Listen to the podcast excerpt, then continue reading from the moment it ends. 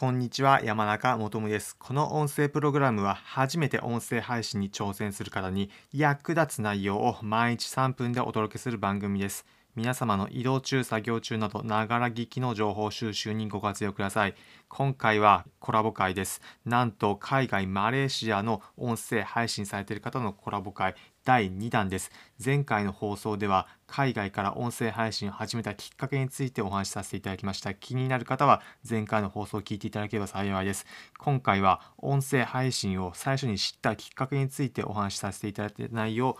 皆さんに共有させていただきます。音声配信始めようと思ってるけどどういうふうにしようかなというふうに考えている方、また音声配信にそもそも興味はあるけどどんなものだろうというふうに考えている方、音声配信こういうふうに知るんだということ一つ参考になる話なのでぜひ聞いてみてください。今回は音声配信メディアの Voicyで音声配信されているドラゴンさんとのコラボ収録会になります。ドラゴンさんの音声収録気になる方は、そちらもリンク先、ドラゴンさんのツイッターのところ、リンク先貼っておくので、そちらから見ていただければ幸いです。それでは、コラボ放送会、どうぞ。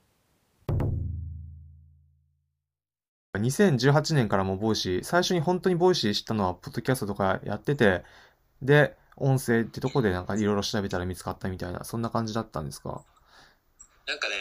あの、やっぱり IT の方が、はい。何にでも早いなと思うところがあるんですけど、そういう、先を言って友達の一人に、はい。これ絶対来るから聞いといた方がいいよからって言って、なんかさあまさかさんの、ああ、はい。はい、あ、あ、ありますね。はい。URL が急に LINE かなんかでポイント送られてきて、へー。そっからですね、え、何これ？みたいな。このキリストみたいな人の 何何これって何何のこっちゃ分かんなかったまあ、そっからずっと知ら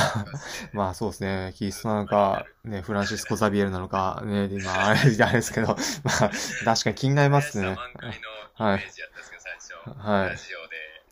オンラジオとか、何の話やろうと思うんですけど、やっぱ1週間と1ヶ月聞いてたら習慣になったって。まあ、そうですよね。音声はやっぱり最初何かなっていうふうに思いますけど、気軽に聞けるので習慣化しやすいとか、そういったこともありますもんね。はい、なるほど。元からじゃあ最初にあったみたいにテレビっ子っていうよりもラジオっ子ってことで、ラジオとか音声コンテンツに親しまれてたんですね。ポッドキャストも聞聞かれてたんですか？そうですね。なんか、僕の場合は結構通勤時間に、はい。他の方とも共通すると思うんですけど、耳だけ開いてるっていうところをずっと、バイク乗ってる時とか、電車乗ってる時とか、はい、ずっとなんかこう、音楽だけやと退屈やなっていう時に、その声を聞くっていうのを、結構、ずっとやってたんで、へ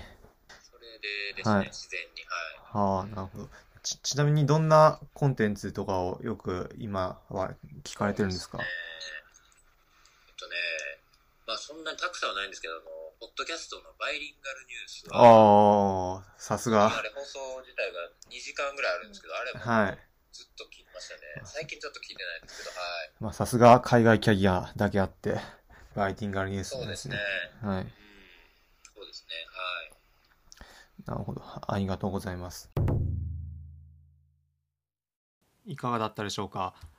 Voicy 最初に知ったきっかけ2018年早いですよね。皆さん音声配信知ったきっかけちなみにいつだったり何がきっかけで知られたんでしょうか？ぜひぜひこういったきっかけで知ったということあればコメント欄に、えー、皆さんもコメントいただければ幸いです。私も最初に知ったのは YouTube で音声配信があるというふうに告知されているような YouTube を見て初めて知りました。ま音声配信もいろんな方から知るきっかけがあってそこで自分もこんなことあるんだっていうふうに挑戦してみる、まあ、そこからいろいろと広がっていくのが面白いですよね。また音声配信に関してもま今回で話していた内容に関連してま自分も音声配信いつ知ったのかなっていうふうに皆さんも何かしら考えが湧くようなきっかけになれば幸いです。まあ、今回の放送でも音声配信聞くことによって、まあ、新たな気づきがあったりドラゴンさん自身も、まあ、IT 関係の方からお話を聞いたっていうふうにあったので、まあ、この私がやっている内容でも皆さんにも何かしらあのあこんなことあるんだだったりっていうような情報が伝わるような機会になればいいなっていうふうに思ってます。